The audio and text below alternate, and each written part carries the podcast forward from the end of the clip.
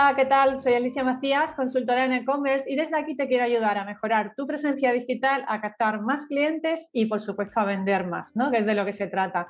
Así que para ello tenemos hoy a un súper invitado que es Álvaro Gómez, es consultor SEO en NeoAttack para los que no conozcáis, o los pocos que no conozcáis a NeoAttack, porque es una de las empresas más importantes que hay en España eh, de SEO, especializado, bueno, es agencia de marketing digital, pero tiene una muy buena reputación en cuanto al SEO, ¿verdad, Álvaro? No sé si nos quieres aportar aquí un poco más. Bienvenido, por supuesto. Hola, muy buenas y muchísimas gracias por invitarme sobre todo. Y sí, bueno, al final en NeoAttack ahora mismo, bueno, tenemos eh, clientes de todo tipo y nada, llevamos ya muchísimo tiempo, estamos creciendo Nada, yo llevo, yo llevo en ataque ya casi tres años y la verdad que es que, vamos, eh, la diferencia desde que entré hasta ahora es que también es increíble, sobre todo también en cuanto al equipo. Éramos antes en el departamento de SEO, por ejemplo, éramos poquitos y ahora pues ya somos más de 10 con muchísimos proyectos y, y súper bien, pero poco a poco. Muy bien. Y me imagino que trabajáis con muchas tiendas online, ¿verdad? Justo, sí, además con diferentes, ya te digo, diferentes tiendas online, unas más grandes, otras más pequeñas, diferentes CMS, nos encontramos de todo. De todo. Y luego además cada, de diferentes sectores, es que Muy bien. aprendes de todo, Nosotros, bueno, la audiencia de comercio efectivo, por un lado, es eh, gente, sobre todo gente que tiene tienda online, muchas muchas modalidades en torno al mundo de e-commerce, ¿no? pero mm, concretamente en tiendas online. Y bueno, pues plataformas múltiples también, como tú dices, ¿no? de, de PrestaShop, WooCommerce, Shopify, de todo un poco. Y, bueno, y sectores, eh, pues yo tengo, por ejemplo, aparte de la gente que me escucha, pues la mayoría de mis clientes se mueven mucho en el sector de la moda, también en el sector de la cosmética, eh, la alimentación. Bueno, hay, la verdad es que en ese sentido, quizá, de hecho, el SEO, yo creo que al final la estrategia, independientemente del sector en el que te muevas, es muy parecida, ¿no? Yo quiero, de hecho, empezar, vamos a empezar por algo muy, muy sencillo, que me encuentro mucha gente está en, en este caso, Álvaro. Acabo de empezar, tengo una tienda online, quiero hacer un buen SEO, ¿no? De hecho, yo para mí el SEO, yo insisto mucho en este tema porque mm, muchas veces nos centramos en las redes sociales y el SEO lo olvidamos. Y yo creo que el SEO eh, tú que te dedicas además al SEO, es, debería de ser mm, una de las, si no la más importante, mm, la, de las más importantes de una tienda online, ¿verdad? Exacto. Sí, a ver, al final el SEO, bueno, hay que entenderlo siempre, sobre todo en tiendas online, que al final SEO no es algo independiente. Quiero decir, al final eh, siempre debemos trabajar experiencia de usuario y pro, es decir, temas de conversión, siempre unidos. Al final, si vamos a trabajar solo el SEO, realmente no vamos a hacer nada. Al final va a ser una especie de fórmula entre estas tres patas. Pero sobre todo a la hora de empezar, lo que hay que tener más claro es sobre todo la arquitectura de la arquitectura de la web, de la tienda. Al final es la base de cualquier, realmente de cualquier proyecto, pero al final una tienda online donde tenemos muchísimos productos, muchísimas categorías, subcategorías, es la parte principal y que hay que tener clara desde un primer momento. Es decir, antes de empezar, eh, ver todo con detalle de cómo va a ser esa estructura porque luego mucha, pasa muchas veces que a lo mejor vamos haciéndolo y luego vamos haciendo la tienda online y luego nos van surgiendo nuevos productos, nuevas categorías y tenemos que ir remodelando todo. Entonces, lo más importante es tener la base bien clara y bien estructurada desde el principio.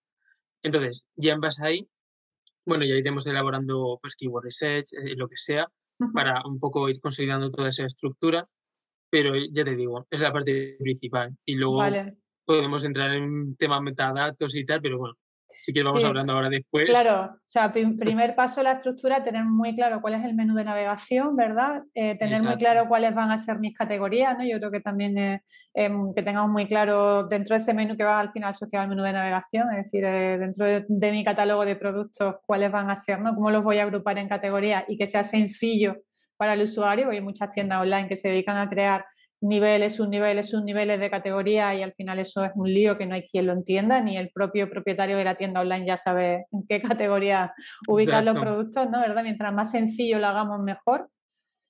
Y una vez que tenemos ya toda esa parte de estructura, siguiente paso, voy a crear las categorías. Yo, por ejemplo, cuando, cuando tuve, yo tuve tienda online y cuando tuve que crear las categorías, una de las primeras cosas que, que hacía era mm, averiguar cómo las buscaba la gente en Google y cuántas búsquedas se hacían de esas palabras, hacía un estudio de palabras clave y en base a eso definía mi categoría. No sé si eh, debería de ser ese paso correcto o incluso algún paso previo que tú nos digas que, pueda ser recomendable? ¿Cómo, cómo lo hacéis vosotros? Justo, justo a la hora, realmente a la hora de elaborar la estructura de la web, realmente lo que hay que ir haciendo a su vez es haciendo un estudio de palabras clave. De esta forma sí podemos ir viendo pues las keywords que más se pueden adaptar a cada una de las, cada una de las categorías que vayamos a trabajar. No solo tampoco keywords, sino también la intención de búsqueda que vaya a tener cada categoría. Y luego al final también con todo este estudio de palabras clave, pues podemos consolidar aún más la, arquitectura que te comentaba antes. Porque a lo mejor viendo lo que buscan los usuarios, incluso vemos cosas que a lo mejor no teníamos planteadas en un primer momento.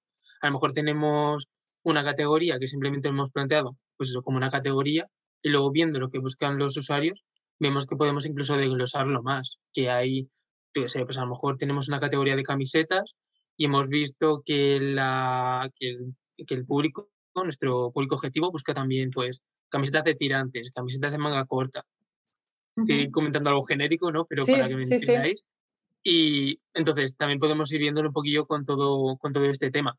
Y al final luego, pues, eh, luego al final también ir, enlazando todo internamente. Todas estas categorías, este, estas keywords que vayamos viendo que están relacionadas entre sí, luego también dentro de los contenidos ir relacionándolas. Pero sobre todo lo más importante es ir elaborando ese estudio de palabras clave al tiempo que vamos haciendo la arquitectura. Y luego pues esas palabras clave pues ir trabajándolas ya en el title, dentro de los contenidos. Pero sí, al final igual que se hace en primer lugar la arquitectura, hay que ir elaborando ese keyword research en un primer momento. Claro.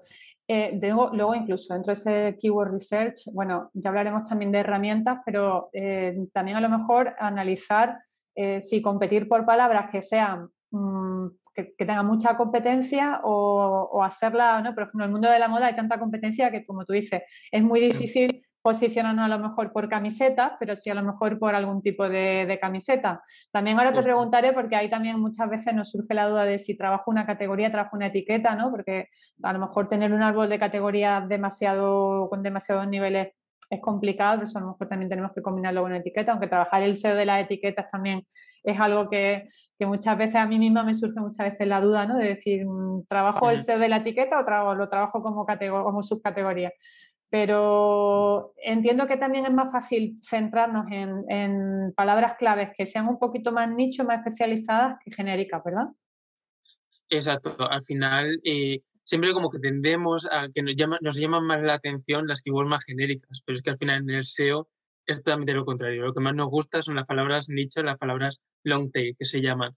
Al final son keywords que, bueno, van a tener menos búsquedas, que decimos, jo, yo quiero hacia keywords con mucha más, mucho más volumen de búsquedas, pero es que al final son keywords que están menos trabajadas por la competencia, por lo tanto van a tener eso, una menos competencia, vamos a tener más facilidad o más posibilidades de posicionar un poquillo antes que en keywords más genéricas. Al final, por ejemplo, realmente en cualquier tienda online, al final, como la keyword más genérica, no, puede depender del sector, pero normalmente suele estar muy competida. Por ejemplo, en una tienda de moda, Mm, es algo impensable, sobre todo en un principio, intentar posicionar por camisetas, por pantalones, porque vamos a tener a los grandes. Entonces ahí es muy complicado eh, aparecer.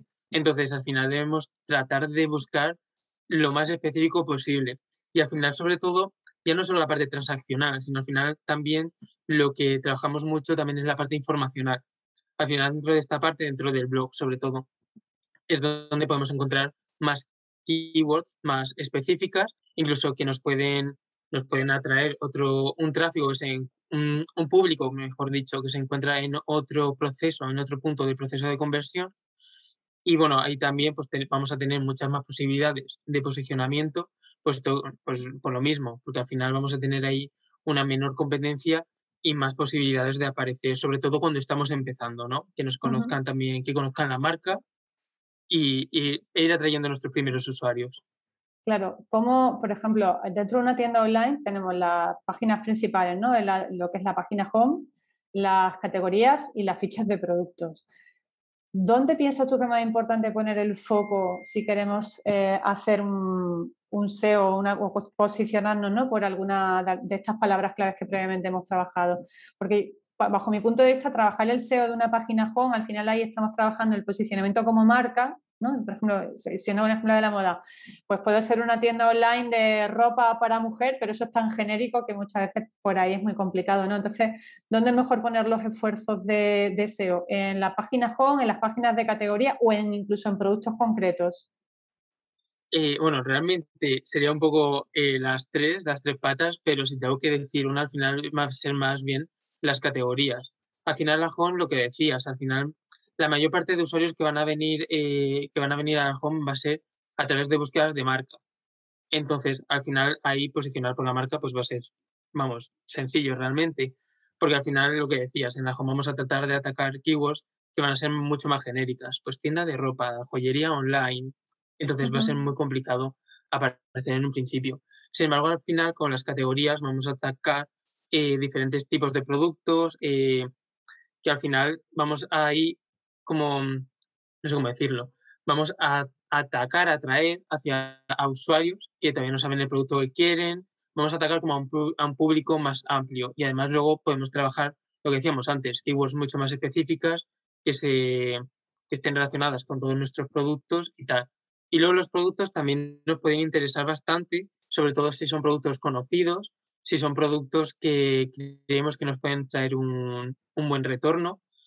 Al final eh, es más complicado, entre comillas, sobre todo, pues en productos conocidos también va a haber mucha más competencia, por lo tanto, que sea un producto conocido, entre comillas, quiero decir, que al final se sepa que existe, ¿vale? Que, que a lo mejor no se busque tanto como categoría, sino como producto en sí. Sí, que no, tiene por qué ser por la marca, ¿no? Es decir, puede ser, pues si yo vendo camisa de mujer, que sea camisa blanca de manga larga, por ejemplo, ¿no? Es decir, que un, un producto concreto que sepa que la gente lo busca mucho porque es algún producto ah, genérico, digamos, ¿no? No tiene por qué ser de la marca X, sino que a lo mejor, pues si se busca mucho, yo qué sé, vestido de lunares mm, sin mangas, por decir algo, pues ataco muy bien a la, ficha. Lo que pasa es que es verdad que, bueno, los productos, dependiendo del sector en el que estemos, hay productos que, por el tema de stock o de renovación desaparecen y del stock y a lo mejor ahí invertir en SEO no tiene sentido, hay, em, hay, que trabajarlo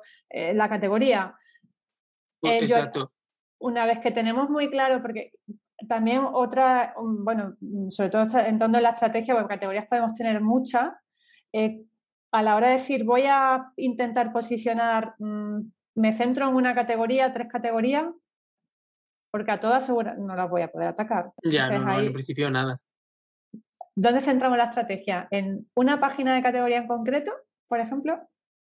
Yo lo que haría sobre todo sería, en primer lugar, tener claro cuál es la que más me interesa, ¿vale? Y luego, a partir de ahí, ir enfocándonos sobre todo en las que están por debajo, ¿vale? Si, por ejemplo, volviendo al ejemplo de camisetas, si yo, por ejemplo, quiero posicionar camisetas, camisetas deportivas, por ejemplo, para ir a algo más específico, entonces lo que yo haría sería centrarme no solo en la categoría de camisetas deportivas, sino en todas las, categorías que puedan depender de esas camisetas deportivas. Entonces, vamos a trabajar, por ejemplo, vemos que eh, los usuarios buscan eh, camisetas deportivas por marcas pues vamos a trabajar no solo camisetas deportivas, sino camisetas deportivas Adidas, camisetas deportivas mm, Reebok, lo que sea. Luego además vemos que buscan camisetas deportivas por tipo de manga. Pues vale, también vamos a trabajar unas categorías o unas etiquetas, a lo mejor en este caso, con estas, con estas, con estas keywords. Entonces, al fin, y luego también aparte, también habría que trabajar un poco eh, keywords informacionales, ¿vale? Al final es un poco complejo, entre comillas, porque para atacar quizás una que nos interese, no basta solo con atacar esa categoría y ya está, sino también trabajar todo lo que engloba a, esa categoría, ¿no? lo, que, lo que llamamos clusters. Es decir, tenemos ahí ese cluster, que en este caso sería camisetas deportivas, y atacar todo lo relacionado con ella. Entonces, luego a través de, del blog podemos atacar, atacar keywords también eh, relacionado con esto. Pues, por ejemplo, cuáles son las mejores camisetas deportivas para mujer, eh, yo qué sé, las mejores camisetas deportivas para el gimnasio, cosillas así que también tengan una intención de búsqueda informacional y que luego a través del enlazado interno también vamos a intentar ir transmitiendo fuerza hacia la categoría principal, que es la que queremos posicionar. Y luego también dentro de las subcategorías, pues también lo mismo, ir enlazando hacia la más competida, la más fuerte, y bueno, y al final sobre, todo sobre todo ir eso, e intentar ir poco a poco, ir desde las menos competidas y luego ya ir trabajando la más fuerte. Aquí, de hecho, bueno, con el tema del blog, a mí me, pasa muchas veces con algunos clientes que por desconocimiento eh, al final trabajan palabras claves que realmente son categorías desde un post del blog. Eh, ¿no? Es canibalizar contenidos, que se llama. Entonces, ahí sí que tenemos que tener muy claro eh, qué palabra clave estamos trabajando en cada sitio, ¿no? Y la de la categoría es la de la categoría y no intentar pisar a través de un post del blog una categoría, ¿verdad? Exacto, pasa muchísimo. Sobre todo en los últimos años, que además la intención de búsqueda, si antes era muy importante, ahora lo es muchísimo más con todas las actualizaciones que ha habido de algoritmo, pero sí es muy importante al final, cuando hacemos el estudio de palabras clave, ver en todo momento la intención de búsqueda. Que al final es tan fácil como realmente buscar esa palabra clave en el buscador y ver el tipo de resultados que nos aparecen. Si vemos que son categorías principalmente lo que aparece, pues ya podemos tener claro que es una intención de búsqueda transaccional que podemos atacar en una categoría, subcategoría, lo que sea. Si lo que nos aparece son blogs, pues ahí entonces vamos a tratar de trabajar esa keyword en nuestro, blog, a través de y del, post. Y del post referenciar, ¿no? Poner enlaces hacia esa categoría que es la que, no, la que nos interesa posicionar. Claro, justo. Y luego al final también, pues ya no solo de cara a SEO, sino luego también si, entran usuarios, pues a lo mejor podemos promocionar la marca de alguna forma. A lo mejor en ese momento ni siquiera entran a, esa categoría a comprar, pero a lo mejor ya tienen ese impacto de marca y ya en el futuro ya vuelven a buscar directamente la marca.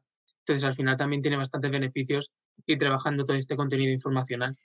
Claro, de hecho es fundamental ¿no? el generar contenido de valor y, yo ahí muchas veces propongo un ejercicio muy sencillo, no sé si tú vas a tener alguna otra recomendación, seguro. Eh, cuando alguien me dice de qué escribo, por ejemplo, eh, si voy a vender camisetas como tú dices, yo me voy a Google y pongo camisetas deportivas para, por ejemplo, y ahí me van a salir para jugar al golf, para jugar al no sé qué, para tal. Entonces, eso me da una pista de las búsquedas que hace la gente eh, en cuanto a si es una categoría de una subcategoría de lo que estoy vendiendo o es algo de cómo, por ejemplo, combinar con la, ropa, cómo combinar una camiseta deportiva con unos vaqueros, ¿no? Por ejemplo, ¿no? Ahí quizás estaría. Yo me fijo mucho en el, en, el, Google, Google Suggest, ¿no? Que es un poco chivato. No sé si tú tienes ahí otra, otra recomendación, aparte de usar a lo mejor herramientas de tipo el, el, por ejemplo, las palabras clave, el, planificador de palabras claves de AdWords no, es, no suele darnos tanta información, ¿no? Es más de. Pero no sé si tienes ahí tú alguna otra recomendación para ver cómo diferencio entre palabra clave para categoría o palabra clave para blog realmente para hacer esa diferenciación, realmente lo que más utilizo es lo que decía antes, buscarlo en Google y sentido común.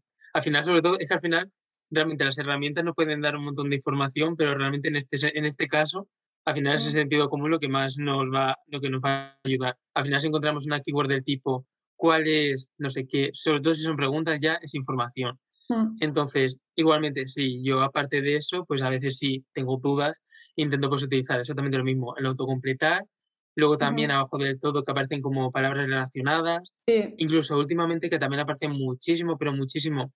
Eh, cuando haces búsquedas aparece como un bloque de otras preguntas de los usuarios. sí, es verdad. Justo, pues también ahora lo utilizo también muchísimo. Mm. Y luego te da pues, herramientas quizás ya más, más profesionales, ya realmente de pago. Pues a lo mejor HREX, RAS, Istrix. Al final de estas que te chivan también muchísima información. Y ya no solo de estas palabras claves, sino de la competencia. Sí. Entonces, realmente, claro, entonces ahí ves la palabra clave, ves lo que la competencia, por dónde la está posicionando y ella también te chiva un poquillo cómo trabajarla tú. Vale.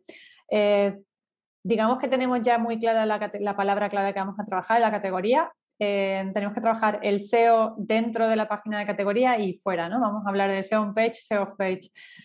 ¿Qué, ¿Qué, puntos debemos trabajar dentro de una página de categoría? Para, hacerle un buen, un buen SEO?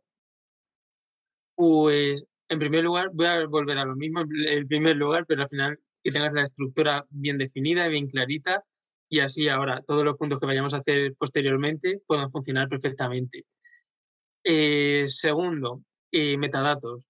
También es lo básico, pero al final eh, de lo más importante. Tanto title como metadescripción. El title contenga la keyword que hayamos elegido a raíz de nuestro keyword research y la metadescripción que sea pues lo más, lo más atractiva posible. No Al final no es un factor directo de posicionamiento, pero sí, sí indirecto. Al final, eh, si consigues atraer a ese usuario a tu web, pues puedes mejorar el CTR. Y luego dentro de la categoría, pues también trabajar el contenido. Eso sí, tratar de buscar un equilibrio entre, entre el contenido optimizado para SEO y un poco la experiencia de usuario, ¿vale? Porque muchas veces encontramos homes, categorías que tienen un post. De, sí, de repente dices, no sé si me estás informando de algo, si me estás vendiendo algo o qué, porque son textos enormes. Mm. Entonces, pues a lo mejor dedicar a lo mejor 500 palabras o algo así, que tampoco es mucho. Si puedes a lo mejor incluso ponerlo debajo Al final, ¿verdad? Mm. Justo. Así tampoco afecta al, yo te digo, a la experiencia de usuario, a la navegación. Pero bueno, trabajar un poco ese contenido, eh, hablar un poco, bueno, encabezados, H2 y tal, un poco relacionados con esa keyword. Y nada, dentro del contenido, pues también meter alguna keyword, keywords relacionadas, tampoco muchas keywords, quiero decir, al final buscar todo relacionado, que si no, luego hay keyword staffing y ya penalización. Pero realmente lo más importante dentro de la página es bien a ser eh, metadatos, contenido, arquitectura y luego ya cosas ya de experiencia de usuario. Pues por ejemplo que el filtrado sea efectivo. Si por ejemplo pues en camisetas, pues que podamos filtrar por talla, por color, por marca a lo mejor. Entonces, cosillas de estas. Y que luego también pues los productos, las paginaciones, todo aparezca bastante claro para el usuario. Si no, al final todo esto al final va a hacer incluso que el usuario rebote entonces al final nos va a afectar también de cara al posicionamiento SEO. Entonces al final, por eso decía al principio que, que no puedo hablar solo de SEO como tal, sino que al final todo, todo suma. suma, justo. Claro.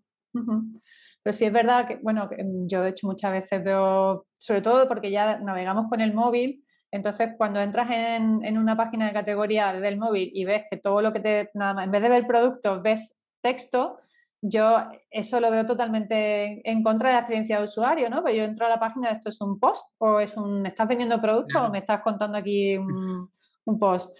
Sí es verdad que lo veo cada vez más en, la mayoría de tiendas online de marcas grandes que hacen el texto SEO abajo, ¿no? Abajo del todo, aunque muchas plataformas todavía a lo mejor no están preparadas o lo tienes que hacer de otra forma, pero debajo sí puedes colocar 500 palabras, pero colocar 500 palabras arriba Mm, va a veces solemos recomendar, a veces solemos recomendar, pues a lo mejor añadir dos líneas, por ejemplo, a modo de introducción, pero luego el resto abajo. Es que si no, al final es lo que dices. E incluso te puede llegar hasta generar desconfianza, entrar y decir, pero si yo quiero ver los productos, entonces vamos a ofrecer todo de forma clara. Si, si alguien entra en una categoría, es porque quiere ver productos. Vamos a enseñarle productos y no un texto que a lo mejor ni se va a leer.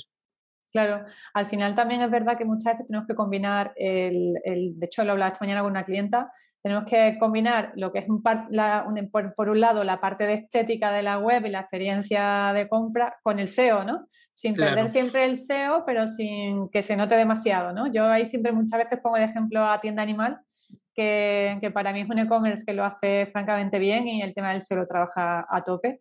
Y, y todos los textos SEO, digamos, que los tiene abajo del todo. Y luego incluso todo el texto ese que ponemos, eh, estructurarlo bien, ¿verdad? Es decir, hacer como diferentes H, título 2, título 3. Eh, no sé si las negritas, yo al final con esto siempre todo tipo de opiniones, ¿las negritas influyen o no influyen, Álvaro? Realmente nadie lo sabe, al final solemos, al final la gente, y bueno, el SEO también solemos intentar poner, pues eso, también negritas en alguna keyword, pero sobre todo y intentamos realmente al final utilizar las negritas también de cara a especie de usuario. Quiero decir, al final, eh, de cara a Google, que pongamos a lo mejor más o menos negritas, posiblemente ya tal y como está avanzado el algoritmo, no creemos que vaya a ser un factor directo de posicionamiento. Entonces, bueno, lo metemos en alguna keyword y tal, pero luego también, pues eso, para los usuarios, para destacar información importante, pues eso se lo leen en las categorías, pues mira, que sea al menos con, eso hay siempre un montón de, de, dudas. Y, y, otra pregunta también que, que, quería hacerte con el tema de la etiqueta, hablábamos de tener un buen filtrado de productos. Entonces, por ejemplo, mm, yo me he encontrado muchas veces clientes que tienen eh, pues, determinadas subcategorías, bajo mi punto de vista, deberían, deberían de ser etiquetas, ¿no? Es como lo que hablamos de manga corta, manga larga. Eso deberían de ser etiquetas o propiedades, ¿no? No deberían de ser mm, subcategorías. Eh, lo que pasa que también ahí me surge muchas veces la duda respecto a trabajar el SEO, si realmente trabajar el SEO en una etiqueta o en, una, bueno, una etiqueta en este caso, por ejemplo, si es WooCommerce, si realmente es una buena práctica o no, o siempre es mejor trabajar el SEO de la categoría. va a depender un poquillo, siempre va a depender del sector y va a depender un poquillo de la intención de búsqueda del usuario, que es lo que comentábamos antes. Yo, una forma que bastante eficaz realmente para ver si podemos trabajarlo como una etiqueta en el filtrado, como una categoría, es realizando también la búsqueda. Si, por ejemplo, eh, siguiendo con el ejemplo, si buscamos, por ejemplo, camisetas de camisetas deportivas de tirantes, lo buscamos en Google. Si vemos que los resultados que nos aparecen son todos de categorías que hablan de camisetas deportivas en general, entonces lo ideal sería que las camisetas deportivas de tirantes lo trabajemos como una etiqueta, de forma que se meta en el filtro y a lo mejor pues no trabajarla directamente, no trabajar directamente el SEO, porque ya estamos viendo que aunque la gente busque de tirantes, no le va a aparecer de tirantes, sino que le va a aparecer la categoría y luego ya ahí dentro podrá filtrar. Sin embargo, si buscamos eso y nos aparece eh, como resultado ya camisetas deportivas de tirantes, entonces ya ahí lo ideal sí que sería trabajarlo como una categoría, porque ya vemos que sí puede llegar a posicionar independientemente de camisetas deportivas. Entonces, realmente es como la forma más eficaz, más fácil de poder decir si lo trabajamos como una categoría o como una etiqueta. Por lo general, si estamos viendo que puede, sí, que puede, que puede posicionar, mejor lo ponemos como categoría y si no, pues ya te digo, como filtrado. De hecho, por ejemplo, por colores suele ser al final también una búsqueda bastante común, pero por lo general, por lo general, que luego depende siempre del sector, por lo general suele eh, ponerse mejor como etiqueta.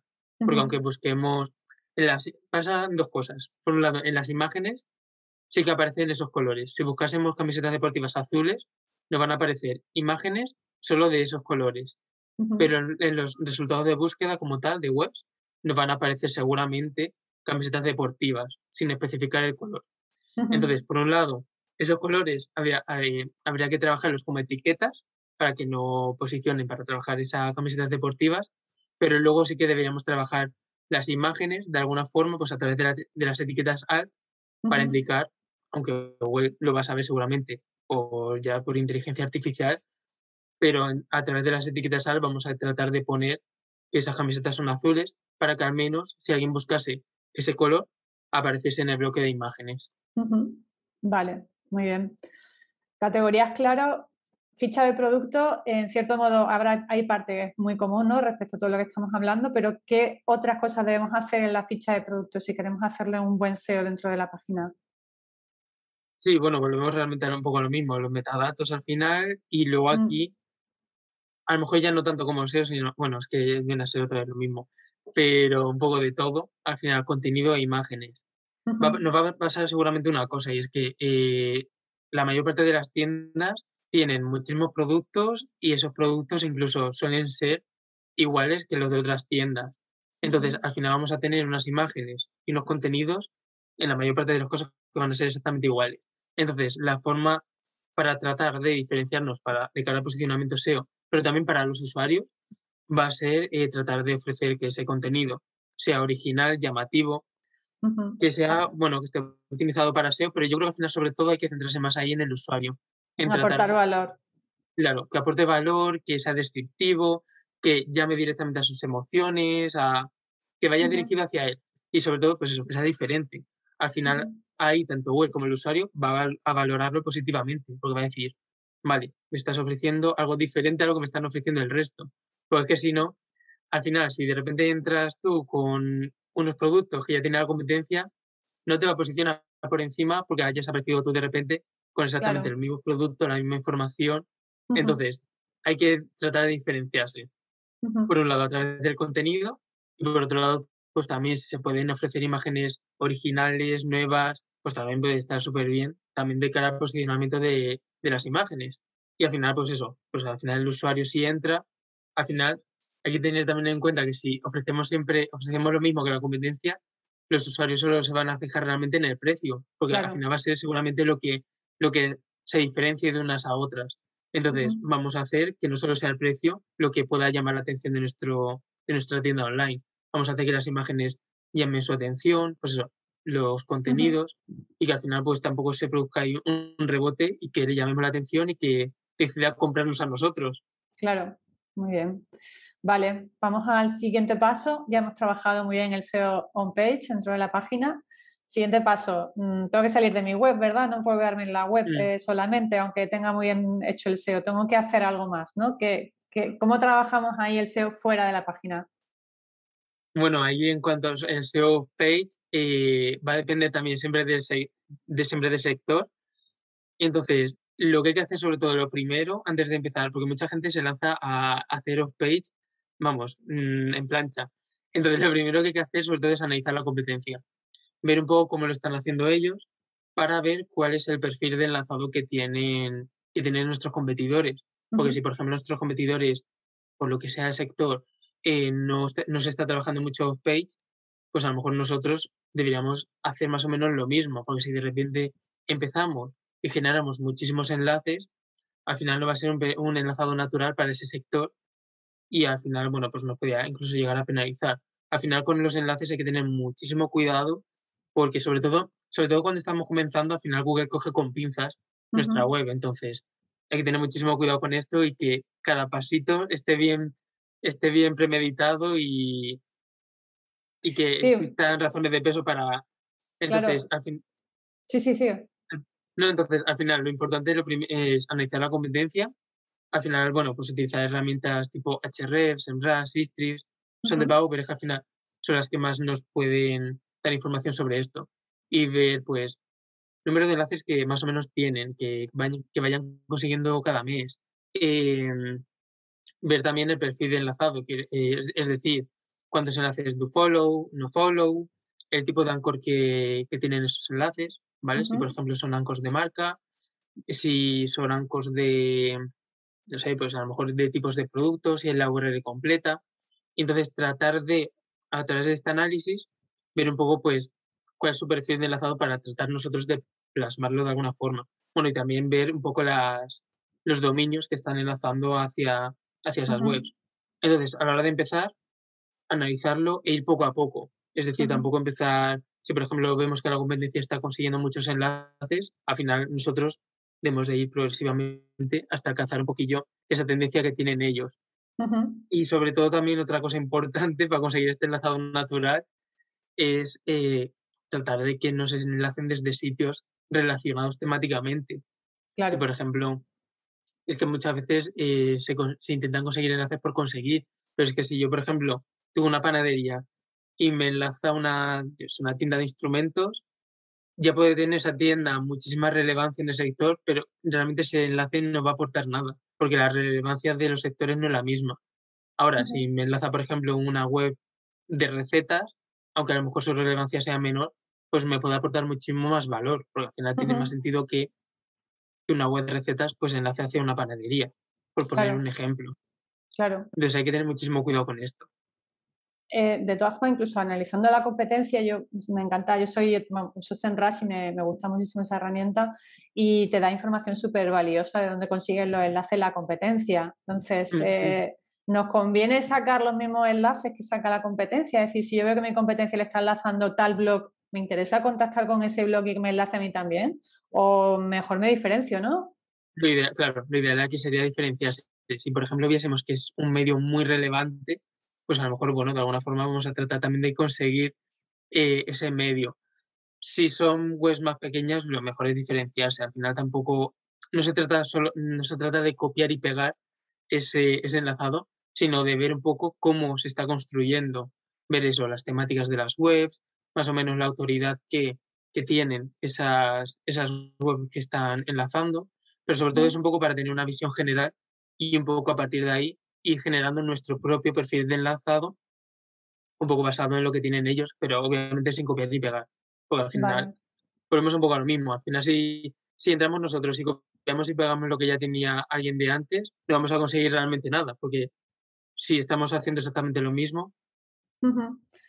Aquí, por ejemplo, con el tema de, lo, de conseguir enlaces, eh, como cuántos, o sea, si vamos a hacer, eh, creo que es inevitable al final hacer compra de enlaces, ¿verdad? Porque normalmente si quieres un enlace de un blog que esté mm, medio bien considerado, donde esté mi, mi buyer persona, ¿no? Yo aquí siempre recomiendo que miremos en qué blogs eh, está mi buyer persona, lo que tú dices, si yo vendo alimentación, probablemente mi, mi público objetivo esté en algún blog de recetas de cocina, ¿no?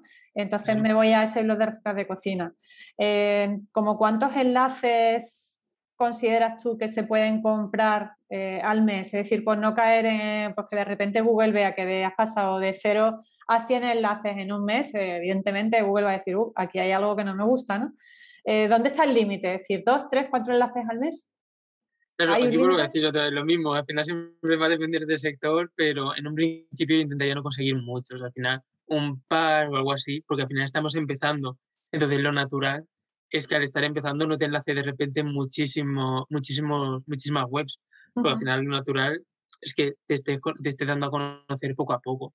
Entonces, no hay un número exacto que te pueda dar, pero sí es verdad que hacerlo también de forma un poco con cabeza.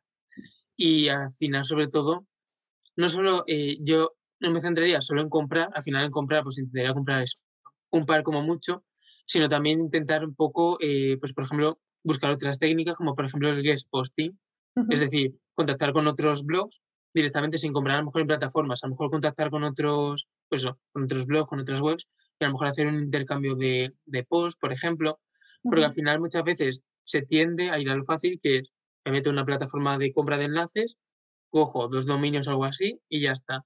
El problema es que al final esto lo hace ya muchísima gente. Entonces, al final, a la larga, creo que puede llegar a afectar ese enlace, porque al final si de repente se ve que son muchísimos dominios independientemente, independientemente del sector, porque al final suelen ser encima eh, medios muy generalistas, entonces al final te puede incluso llegar a, a, penalizar. De hecho, hay casos de webs que se han, eh, se han publicitado en estos, en estos medios y, por ejemplo, analizando el tráfico se ve cómo están penalizados. Entonces hay que tener muchísimo cuidado con, con, sobre todo con la compra de enlaces. Entonces yo recurriría también sobre todo a otras técnicas pues eso, pues a lo mejor medios que a lo mejor ya no están publicitados en estos en esta plataforma, sino simplemente que vemos que temáticamente estamos relacionados y tratar de conseguir ese intercambio. Pero en cuanto a números, que realmente es imposible determinar algo así concretamente. Sí, pero vamos, que el, que el tema sea algo moderado, ¿no? Que no sea algo muy, muy, descarado, de decir, no, de repente 20 enlaces en un mes, de, de 0 a 20, ¿no? Que pueden ser dos, dos, tres, tampoco puede decir, no, son dos al menos. Evidentemente no hay una fórmula mágica, pero también está un poco ahí el... Pero sí es verdad que eh, por lo menos dos, me da igual que sea comprado un guest posting, pero por lo menos dos, tres enlaces al mes es algo que debemos intentar conseguir, ¿verdad? Exacto. Sí, si por ejemplo, viese, analizando la competencia, viésemos que, por ejemplo, están consiguiendo, digamos, 20 enlaces al mes, pues igualmente, aunque a lo mejor al principio podamos estar tentados de vamos a hacerlo, pues sí, progresivamente, pues a lo mejor hoy dos, este mes dos enlaces, al siguiente mes cuatro, así, pero progresivamente, que sea todo muy natural, porque es que al final tendemos a hacerlo de forma artificial y ya Google no es tonto y nos puede perjudicar fácilmente. Y luego suma, por ejemplo, también el hacer comentarios en algunos blogs, eh, serían no follow, ¿no? De peor calidad, pero suma también eso, ¿Tiene, merece la pena dedicarse a poner, porque muchas veces nos dedicamos a poner pues, comentarios en un montón de blogs y, realmente no sé si merece la pena perder tiempo ahí o no. No, ya no, la verdad. Antes, antes se hacía muchísimo y se buscaban muchísimas formas de encontrar post, bueno, blogs para poner comentarios y nuestro enlace, pero es que ya nada, ya realmente ese tipo de enlaces eh, en directorios, etcétera, es que nada, no, realmente no aporta mucho valor. A lo mejor si estás tentado para ponerlo, pues yo sé, pues a lo mejor te interesa para que conozcan tu marca, pues bueno, pero por conseguir un enlace para tu web, para LinkedIn y tal, mejor ya, mejor nos dedicamos a otra cosa que, esto ya nada. Y entiendo que también es importante el enlazado dentro de nuestra propia web, ¿no? decirlo, bueno, lo comentabas tú antes, que, mm. que, si yo quiero posicionar una categoría, que haga post dentro de mi blog donde ponga enlaces hacia esa categoría que quiero posicionar, ¿no? Exacto. Por un lado, al final sobre todo trabajar lo que comentábamos antes, por clusters. Es decir, si tenemos una categoría y trabajamos todo lo relacionado con esa categoría, ir enlazando tanto de, desde los posts y enlazando hacia las categorías que estén relacionadas, como incluso dentro de las propias categorías. Por ejemplo, si tenemos una subcategoría que está relacionada con otra, pues tratar de enlazarla pues, a través de nuestro, de nuestro contenido que creemos. Y luego también, bueno, una forma bastante, bastante, fácil y automática, que son amigas de pan, por ejemplo.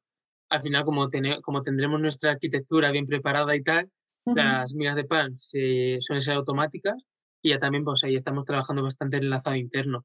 Así que, pero vamos, esas cosillas al final vienen bastante bien para ir consolidando toda esa estructura y que todo funcione mejor. Claro. Eh, al final todo suma y, bueno, eh, también entiendo que es muy importante lo que es el rendimiento, ¿no? una de las cosas que muchas veces olvidamos, ¿no? Yo creo que eh, dentro del, si queremos estar bien posicionados en Google, entiendo que la velocidad del rendimiento de la web también es un punto clave, ¿verdad? Exacto. Sí, al final volvemos a lo mismo, que al final SEO experiencia de usuario, al final viene de la mano. es verdad que, por ejemplo, hace un año aproximadamente, creo que fue, ya, bueno, como que se anunció que iba a haber una actualización de algoritmo en la que la velocidad de carga iba a ser como un factor de posicionamiento directo para, pues para posicionamiento. Entonces, bueno, y de repente como que hubo un, un, boom, porque de repente la gente dijo, vale, la velocidad de carga es súper importante, pero es que ya lo era antes realmente. Siempre lo ha sido, claro. Claro, ahora, vale, es un factor directo de posicionamiento, pero antes también lo era realmente. A lo mejor indirecto, pero al final si tienes una web que tarda muchísimo en cargar, al final inevitablemente vas a tener ahí un rebote, porque al final el usuario va a entrar y como tarde en cargarse va a ir o incluso le puede llegar a, generar eh, desconfianza. Entonces, al final es muy importante trabajarlo, sobre todo desde un principio, porque también solemos recurrir a, pues yo qué sé, por ejemplo, estamos empezando, no lo tenemos en cuenta y empezamos a meter un montón de cosas. Por ejemplo, las imágenes las metemos sin optimizar. A lo mejor da igual que pesen 5 megabytes, las metemos. Eh, yo que sé, a lo mejor, por ejemplo, en WordPress, pues a lo mejor empezamos a meter un montón de plugins que a lo mejor ni nos sirven, pero decimos, ay, qué chulo, un plugin tal. Entonces llega un momento que a lo mejor a la larga tenemos una web que tarda muchísimo en cargar porque hemos metido muchísimos recursos. Entonces, es importante tenerlo en cuenta desde el primer momento y que, por ejemplo, pues tema imágenes, vídeos, pues que estén bien optimizados, que el peso no suponga un problema muy importante en la carga y luego, pues a la hora de seleccionar plugins, módulos, lo que sea, también seleccionarlos de forma bastante precisa. Que muchas veces, por ejemplo, recurrimos, yo qué sé, pues a lo mejor vemos un plugin que tiene 800.000 funcionalidades, de las cuales a lo mejor solo utilizamos una. Entonces, pues a lo mejor interesa descargar otro que solo tiene la funcionalidad que necesitamos para que solo cargue ese recurso y no recursos que no vamos a utilizar. Entonces, es muy importante tenerlo en cuenta, sobre todo desde el principio, y ahora más que es un factor directo, vamos, directísimo, de posicionamiento. Vale, sí, súper importante. Eh, yo estaríamos, bueno, cuidar la salud del sitio, ¿no? A mí, por ejemplo, me ha pasado, bueno, me pasó justo, eh, pues como en febrero o así, yo de repente empecé a ver las visitas de mi blog cayendo en picado y, y, bueno, me quedé así como que está pasando, me está penalizando Google, ¿qué? Y, y al final, bueno, pues estuve trabajando todo el tema este con con unos colaboradores que yo tengo y me salió ahí un poco de todo. Tenía granjas de enlaces, tenía contenidos duplicados, tenía una cantidad de cosas que ni yo misma me había dado cuenta. Entonces también un poco cómo, cómo vigilamos eso, es decir, recomendaciones. También muchas veces no somos expertos, ¿no? Yo eh, evidentemente entiendo de SEO, pero no soy igual de experta que tú porque no me dedico al SEO. Entonces, el, cómo controlamos ¿no? ejercicio una vez al mes, me, voy a alguna herramienta, me voy al Google Search Console de, Google, me voy a algún sitio y digo a ver qué está pasando con mi web. Las dos palabras con las que vas a conseguir que las ventas de tu e-commerce aumenten son compromiso y estrategia. Para que tu tienda online sea rentable, primero debes comprometerte al 100% y tener los conocimientos necesarios para tomar buenas decisiones. Soy Alicia Macías y te presento mi programa Domina tu e-commerce. En esta formación mentorizada te ayudo a tener una visión 360 del mundo del comercio electrónico para que aprendas a dirigir tu tienda online y vendas más.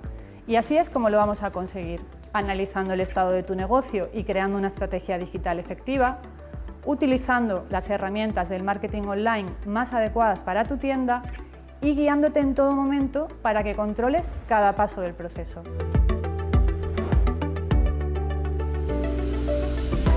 Además, en Domina tu e-commerce podrás acceder a mi plataforma online siempre que quieras. Haremos sesiones grupales para resolver dudas y revisar avances. Y para que compartas tus experiencias con otros emprendedores del mundo e-commerce, te daré acceso a mi grupo privado de Facebook. Si piensas que este es el impulso que necesitas para que las ventas de tu tienda online despeguen, Entra en mi programa y comienza a dominar tu e-commerce.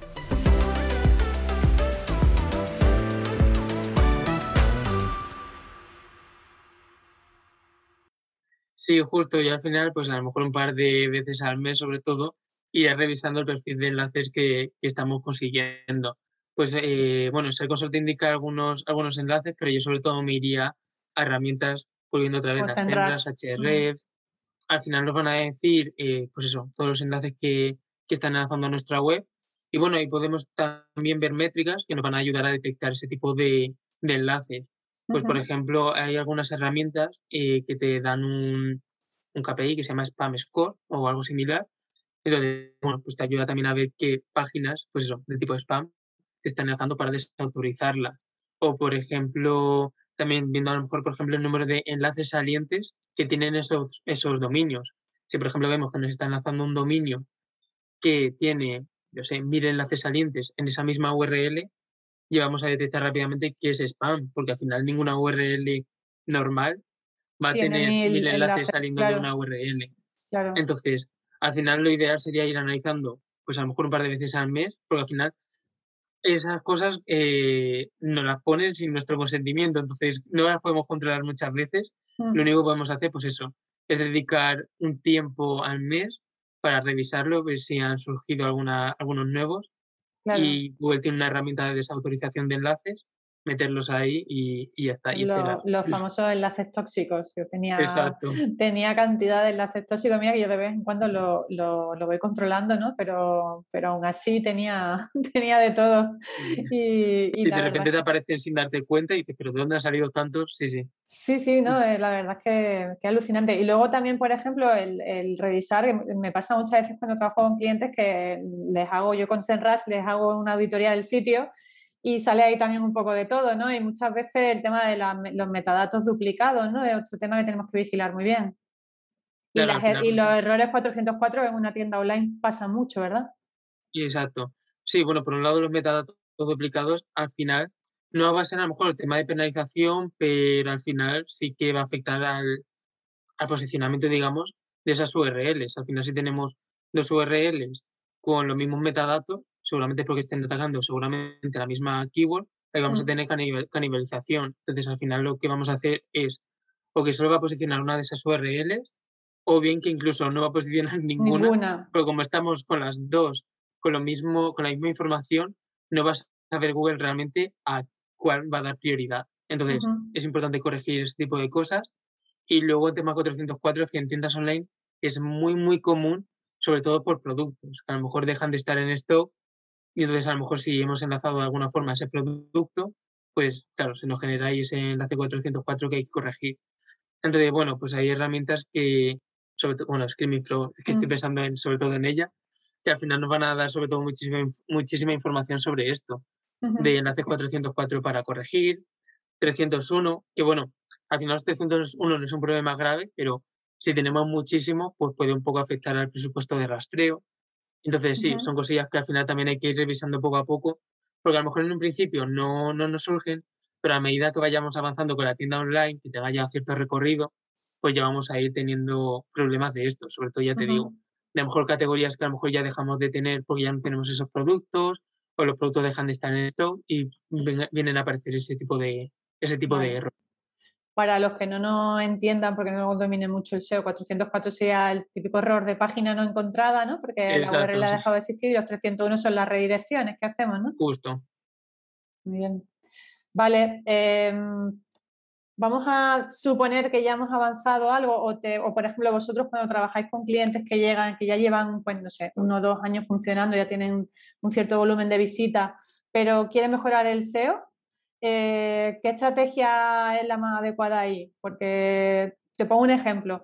Yo muchas veces reviso con, bueno, pues con todas estas herramientas que estamos comentando, qué palabras claves tengo mejor posicionadas en las posiciones de la 10 a la 20 de Google cuáles tienen un volumen de búsqueda así goloso y digo, venga, pues voy a ir a, saco a por esta categoría que la tengo en la posición 13 de Google y la tengo que subir a la primera página.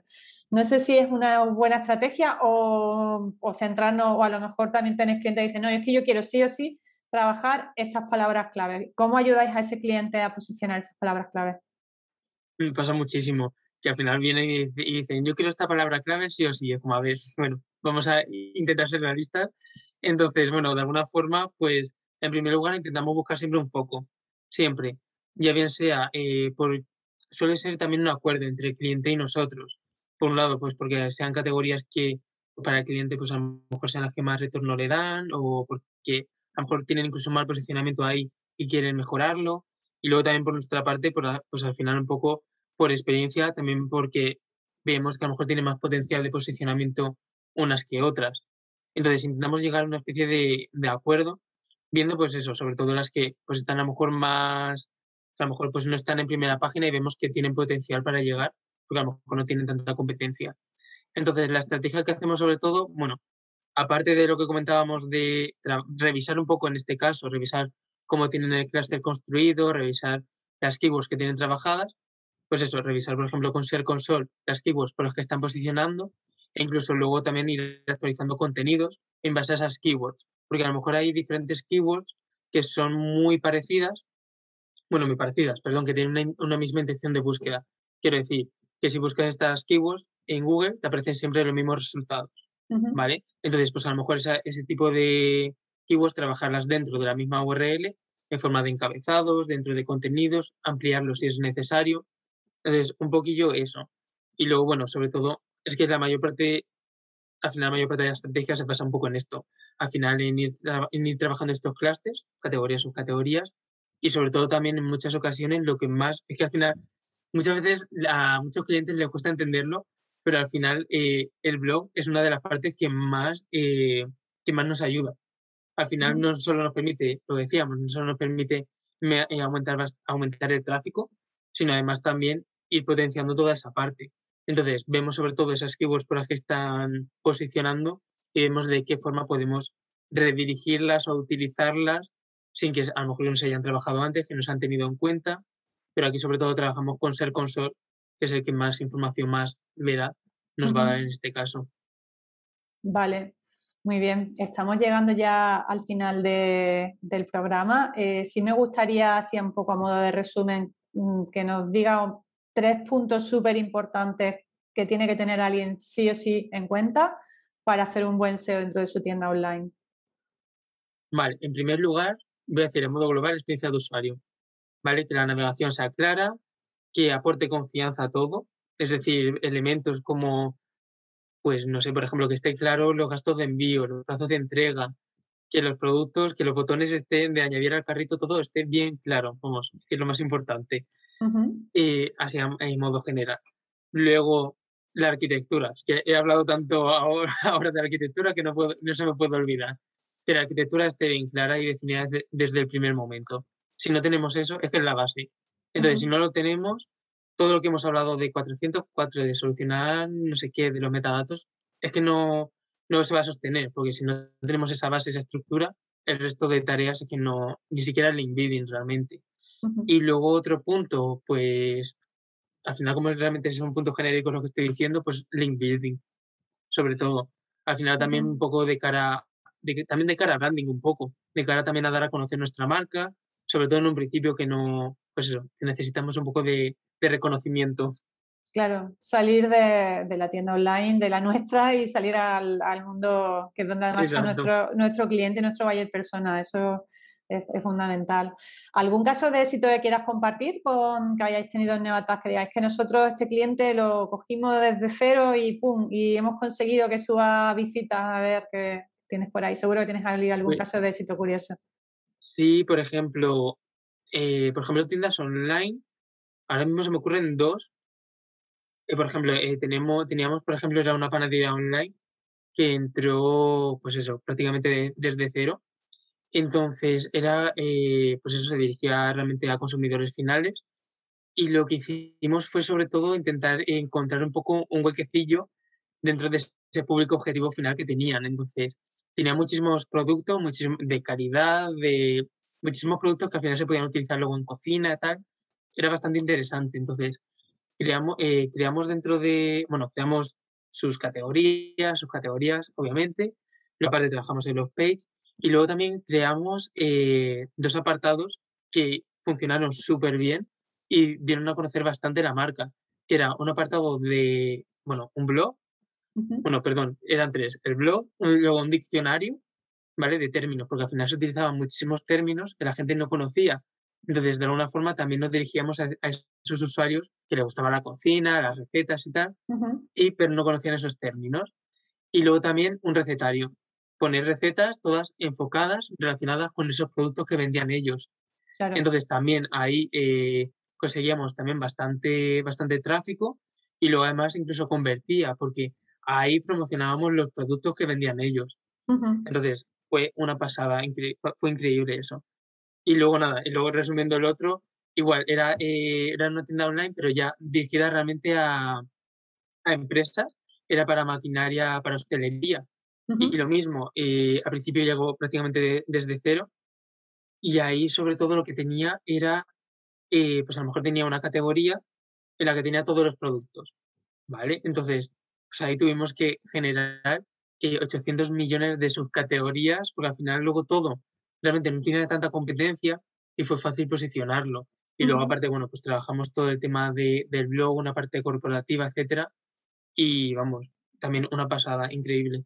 Qué bien. O sea que el blog es pieza clave, ¿verdad? Para, claro, es que, Claro, es que yo decía todo el rato arquitectura y blog como en plan, ¿qué dice este? Pero es que realmente es verdad. Yo eh, funciona muy bien. De hecho, yo tengo algunos clientes que tienen muy bien posicionado por donde más visitas le entras por un post del blog y luego ya de ahí trabajamos ¿no? en mandar a la gente hacia los productos de la tienda online, pero es verdad que mm, también pasa muchas veces que me dice, es que yo no sé escribir, es que yo, bueno, también hay muchas empresas especializadas, muchos freelance, hay muchos sitios donde podemos buscar a alguien que nos genere el contenido, ¿no? Y, no tenemos por qué hacerlo nosotros, además porque a lo mejor no sabemos desde un punto de vista SEO, yo ahí siempre... Eh, pero sí es verdad que, que, que, un blog ayuda muchísimo desde un punto de vista SEO, si lo trabajamos también bien, ¿no? Porque muchas veces tenemos blogs y, y no, te, no te vale para nada, pero porque no estás aplicándole ningún tipo de estrategia al blog.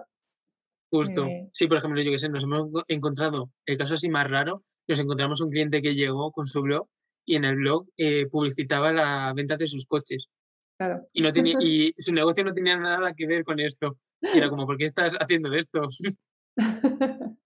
Pero... Sí, que al final sí, hay que tener estrategia para todo, si no los resultados no vienen. Sí, Muy bien. Pues nada, Álvaro, eh, darte las gracias por, por participar en, en, el programa. Me, me ha encantado charlar contigo. Yo creo que ha sido súper útil todo lo que ha aportado y, y nada, y espero que, que bueno, que te, lo hayas pasado bien también y, y nada, no sé si quieres, bueno, quieres dar tus coordenadas digitales por si alguien quiere contactar contigo con, con Neoattack.